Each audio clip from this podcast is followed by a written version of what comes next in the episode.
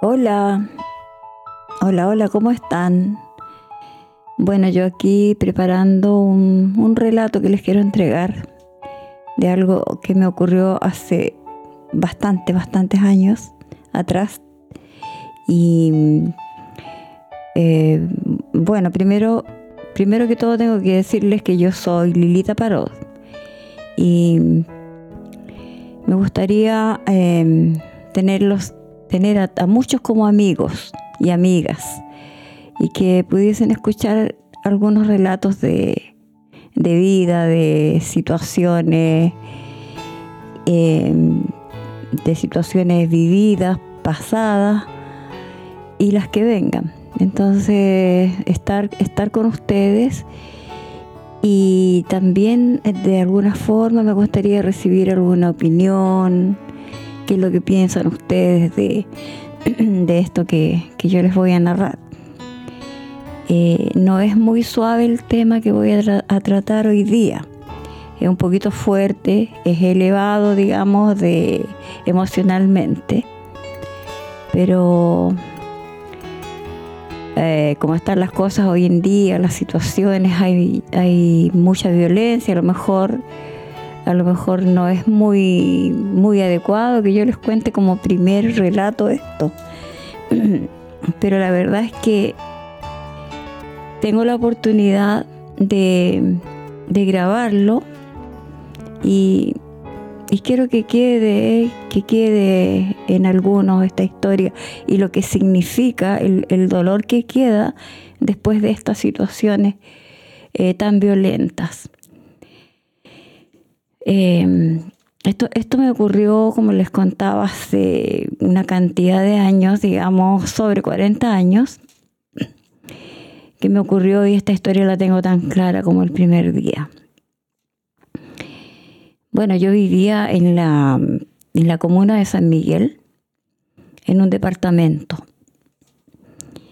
Y tenía como vecino a un, a un joven muy, muy atento, muy amable, al cual yo le tomé mucho cariño. Y, y esta persona em, vivía exactamente al lado, al lado mío, vecino inmediato. Compartíamos un patio de luz. Y bueno, siempre nos juntábamos, conversábamos con mis hermanas, estaba mi hermana Graciela conmigo, y bueno, él llegaba a veces con, con sus hermanos y, y compartíamos alguna comida, cosas que preparaba yo y pasábamos ratos bastante agradables. Y bueno, el tema es que en aquel tiempo yo me encontraba embarazada. Tenía ocho meses de embarazo.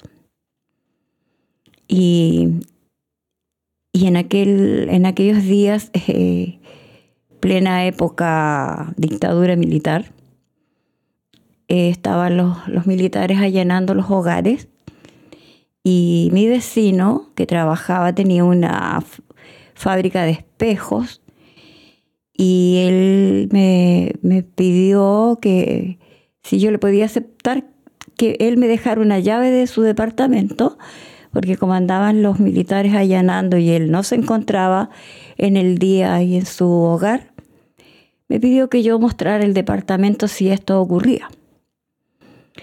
Bueno, lo acepté y, ay, es más, me ofreció, me ofreció cosas que él tenía, que si yo necesitaba eh, aceite, café, bueno, cualquier, cualquier cosa de, digamos, de, de, alimento que, fuera nomás y retirada.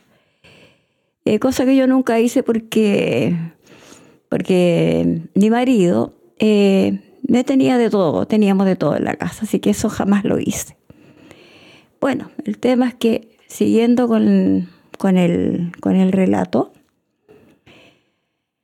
ocurre que un día llega un, un joven a mi casa, a la, puerta, digamos, siguiente al departamento mío, y llama a mi puerta y me dice que, que qué puede hacer porque al, al vecino, al, a Miguel, estoy cambiando un poco los nombres, que a Miguel eh, le había, lo había dejado ahí en su departamento y no sé, me dijo no sé qué hacer porque se le echó a perder su televisor y, y, cuando llegue, no, no puedo esperarlo, me dijo con el televisor malo.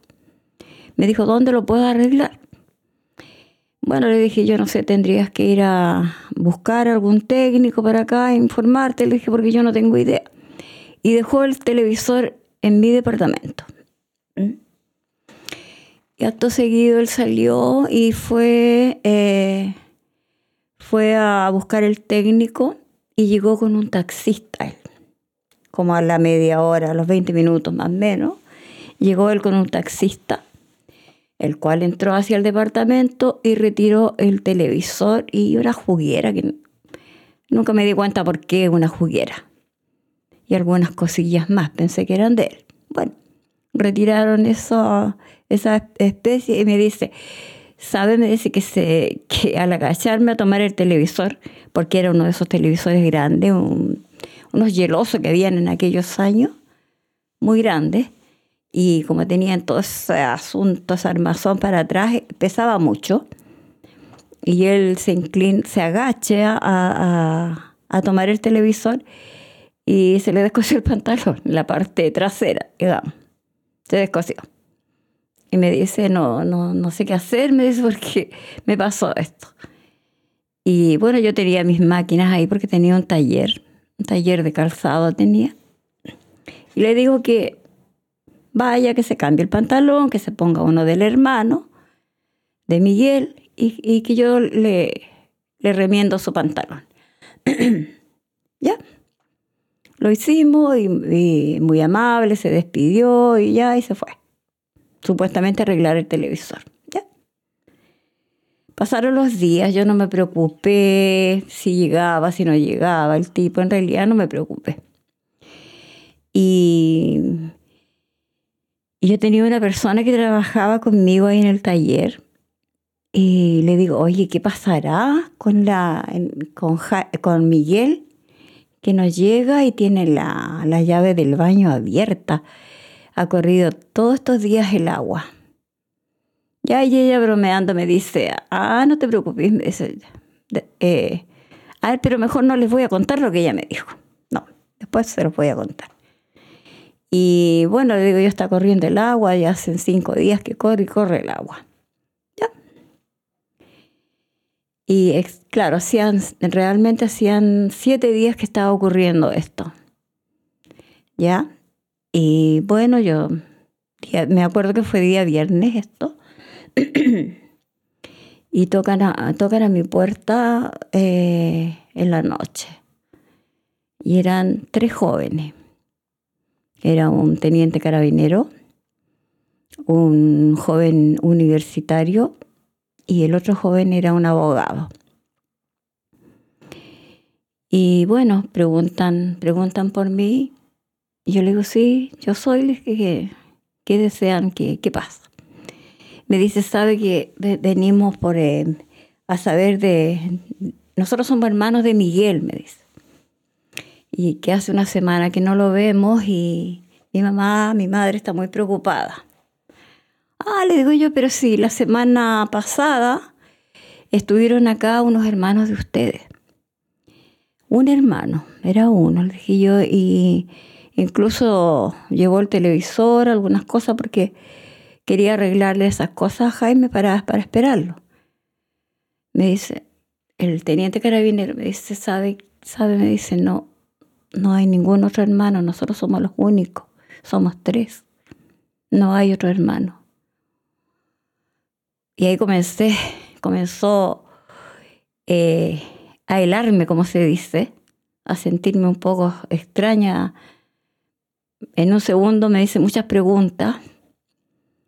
Y bueno, y acto seguido les digo yo, bueno, pero ¿saben qué pasa? Que yo acá tengo una llave, la llave que él me dejó del departamento, y, y le expliqué por qué él me había dejado esa llave.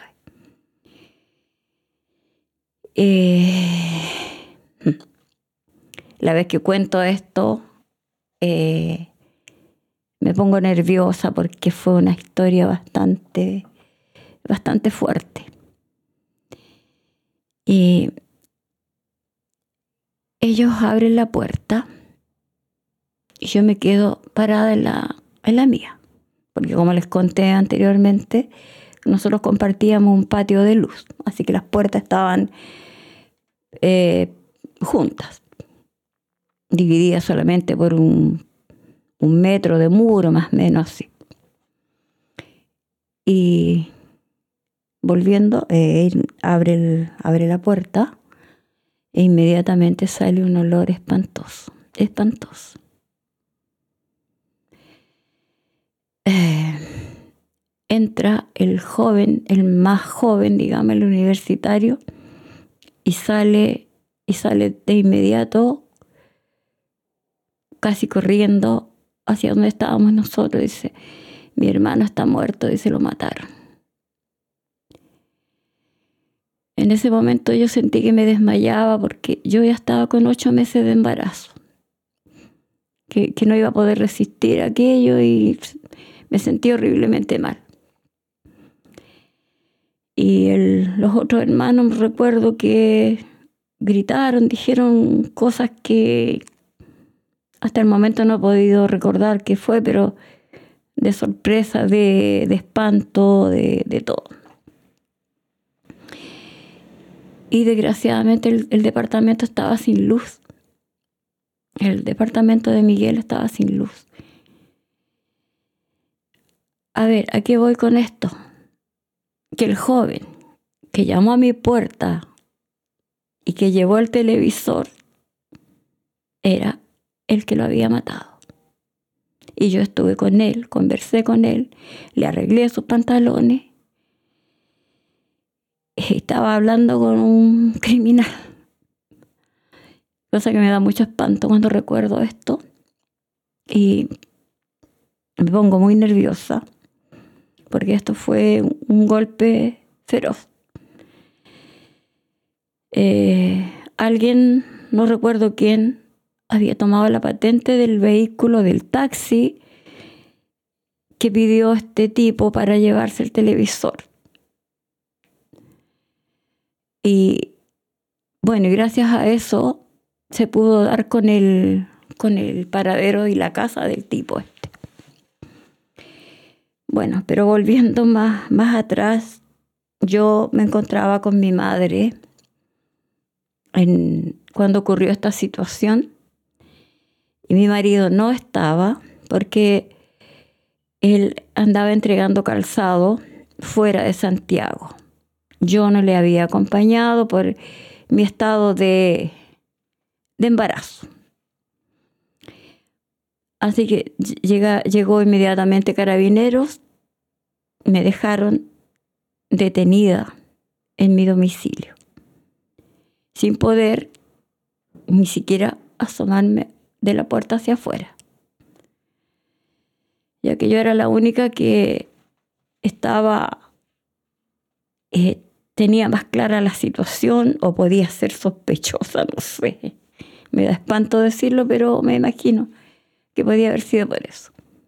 Y mi madre aterrada, las dos aterradas ahí con dos carabineros que eran unos, unos muchachos jóvenes y, muy amables, trataron de tranquilizarnos y, y se quedaron esa fría noche de agosto, porque fue un mes de agosto, se quedaron ahí eh, vigilando y y conversando, porque la verdad es que no podía, quién iba a dormir, quién se iba a acostar, nadie.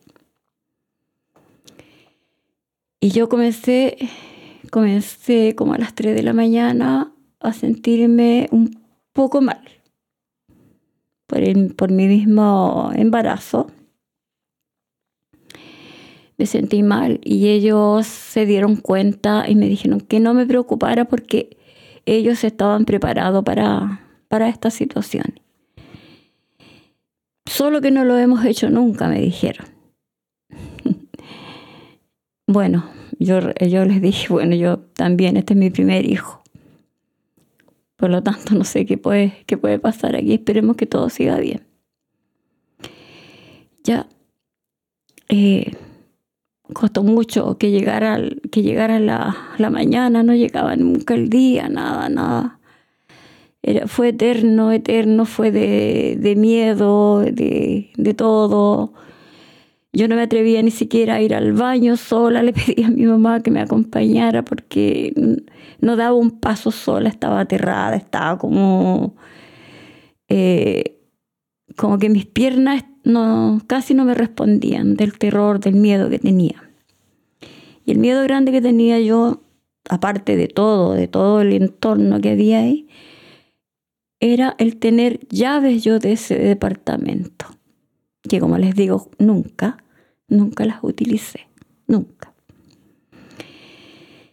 Bueno, todo esto llegó en la mañana y llegaron tipo 7 de la mañana, investigaciones militares, carabineros, eh, la verdad, militares también, a tomarme declaración.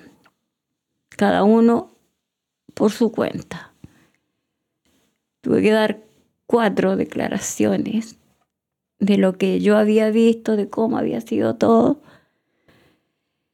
Y que yo ahora, ahora eh, pienso lo importante, lo importante y lo delicado que es entregar declaraciones de casos así, sobre todo cuando he visto el caso de de, la niña Melissa y de su madre, como dio declaraciones tan mecanizadas, tan aprendidas, no sé. Y eso, eso me, ha hecho mucho recordar lo que yo viví. Y bueno, eh, volviendo a mi tema, el, que fue más, más eh, brusco, digámoslo así, fue el militar. Era de alto grado, no, no, yo no sé decir qué grado tenía, no sé. Pero él se dio vueltas hacia mí bruscamente y me pregunta por qué usted tenía llaves. Tal, por tal y tal razón tenía las llaves yo. Llaves que nunca ocupé y que, y que, que me alegro de no haberla ocupado porque si lo hubiese hecho, le dije yo me habría encontrado yo con este, con este terrible caso. Bueno, y así una declaración tras otra declaración. Bueno, en ese tiempo no habían celulares, no habían nada como comunicarse. Y llega un comisario y me dice, me dice el comisario y me llama hacia un lado y me dice, quiero que esté muy tranquilita, me dice, porque tenemos el auto afuera pudimos ubicar al taxista, que alguien de acá tomó la patente, lo ubicamos y ya ubicamos la casa del tipo, vive en, Melipilla, me dice. Y tenemos el televisor y otras especies que él había sustraído. Y la guinda de la torta, como se dice, el tipo había asesinado a otra persona en Temuco y estaba prófugo en Santiago. Y así fueron las cosas. En eso llegó, llegó mi marido gritando que lo dejaran pasar porque no dejaban pasar a nadie. Le dijo mi mujer, la que está ahí, dijo, está embarazada y me tienen que dejar pasar. Sí. Gritó y que yo, yo lo sentía. Y lo dejaron pasar. Y después de un rato, después de dar otras declaraciones, nos dejaron salir con mi mamá y vi cuando sacaron el cuerpo de él. Lo vi. El comisario me dijo que me dijo que la llave abierta era para evitar que saliera el olor hacia afuera. Y, y esto, esto, es muy tremendo, es muy tremendo esto porque estos, este tipo Eh, yo, a ver, me voy a devolver un poquito. yo como estaba con mi madre, y esa noche mi marido no estaba, yo dormí con mi mamá. Como a las 3 de la mañana yo sentí unos gritos, unas voces fuertes, de las cuales pude entender algo que decían, voy a, usar una palabra chilense, que decía, que decía, no, no, weón, no, no, decía. Y yo dije, ay, le dije, mamá, ya están estos con sus tonteros, vez seguí durmiendo. Y era en ese momento que él lo estaba matando. Fue en ese momento que él lo mató. Eh, el comisario, volviendo ya a la mañana, el comisario me dijo que él estaba desnudo y el tipo lo envolvió con una frazada mojada. Dijo, la sabía toda este, este tipo, dijo un tipo de, de cana, dijo así. La sabía toda cómo hacerlo. Lo envolvió con esa frazada mojada y yo no sé por qué el comisario me contó todo esto, ahora pienso, ah, no sé. Y, le había dado un... hasta me cuesta decirlo. Le había dado con, con un hacha en, el, en la nuca y que la sangre saltó al muro, al muro de, de la pieza. De esa forma lo asesinó.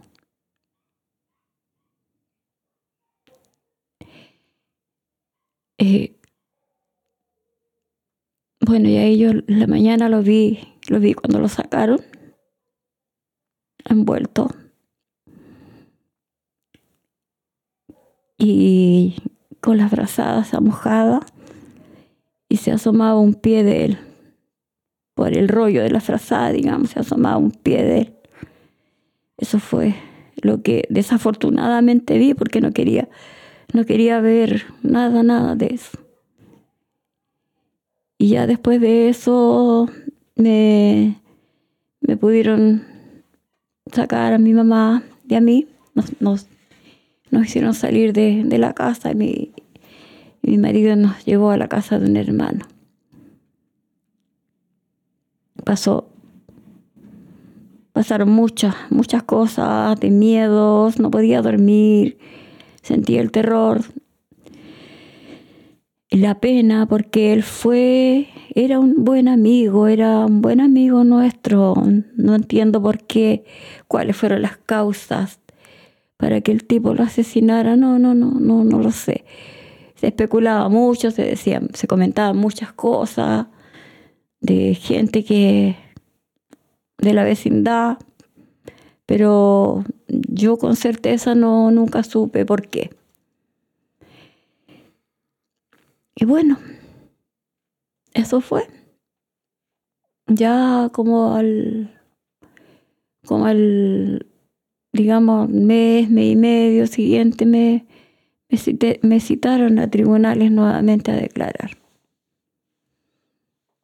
Y esa, esa fue, ese es mi relato de, de lo que me tocó vivir en aquellos años, una situación extremadamente difícil. Y bueno, y, ah, el asunto de las llaves, el teniente carabinero le había dicho a investigaciones que ellos, eh, que Miguel me había entregado llaves para, para esa situación en caso de que hubiese allanamiento. Así que pasé esa etapa muy fuerte con mi madre y eh, poniéndole punto final en realidad a todo eso. Esa fue una de experiencias, de mis experiencias muy traumáticas que viví y que me afectaba mucho el hecho de haber, de, haber estado embarazada y haber recibido todo eso. Me duele hasta el día de hoy, nunca, eh, nunca se aparta de mi mente todo esto, a pesar de los años que ya han transcurrido. Bueno, me permití eh, eh, brindarle este relato. Ha sido muy duro, perdónenme, pero eh, es, un, es un hecho real que necesitaba contárselos y, contarlo, que, que esto cómo fue y cómo me sorprende que hoy en día todo esto, desgraciadamente, se haya masificado tanto esto de los crímenes, de las cosas tan violentas, que si yo viví eso, fue una situación extraordinaria para aquellos tiempos. No era tan, tan, tan común como hoy día que lamento tanto, tanto que haya este tipo de, de situaciones de violencia.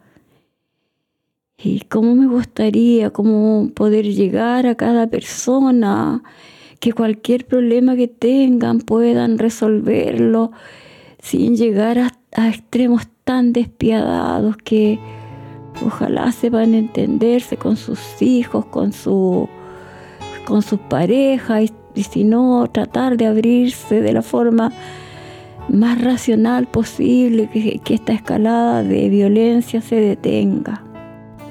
Eso es lo que yo quisiera entregarle como un modesto mensaje a todos y cada uno. Bueno, voy a respirar un poco más tranquila y, desear de, eh, desear que de alguna forma esta experiencia mía eh, sirva porque las secuelas son, son tremendas cuando uno vive estas cosas. No quisiera... Yo ahora estoy súper nerviosa, súper nerviosa. Les, les, relaté toda esta historia, pero estoy súper nerviosa porque estoy reviviendo todos esos momentos. Por eso que no quisiera que a nadie, a nadie más le ocurrieran estas situaciones tan espantosas, que se pudiesen evitar, que pudiese haber paz, tranquilidad, amor. Y si no lo hay, yo me voy para allá y tú te vas para acá y esto se acabó y listo, en forma racional.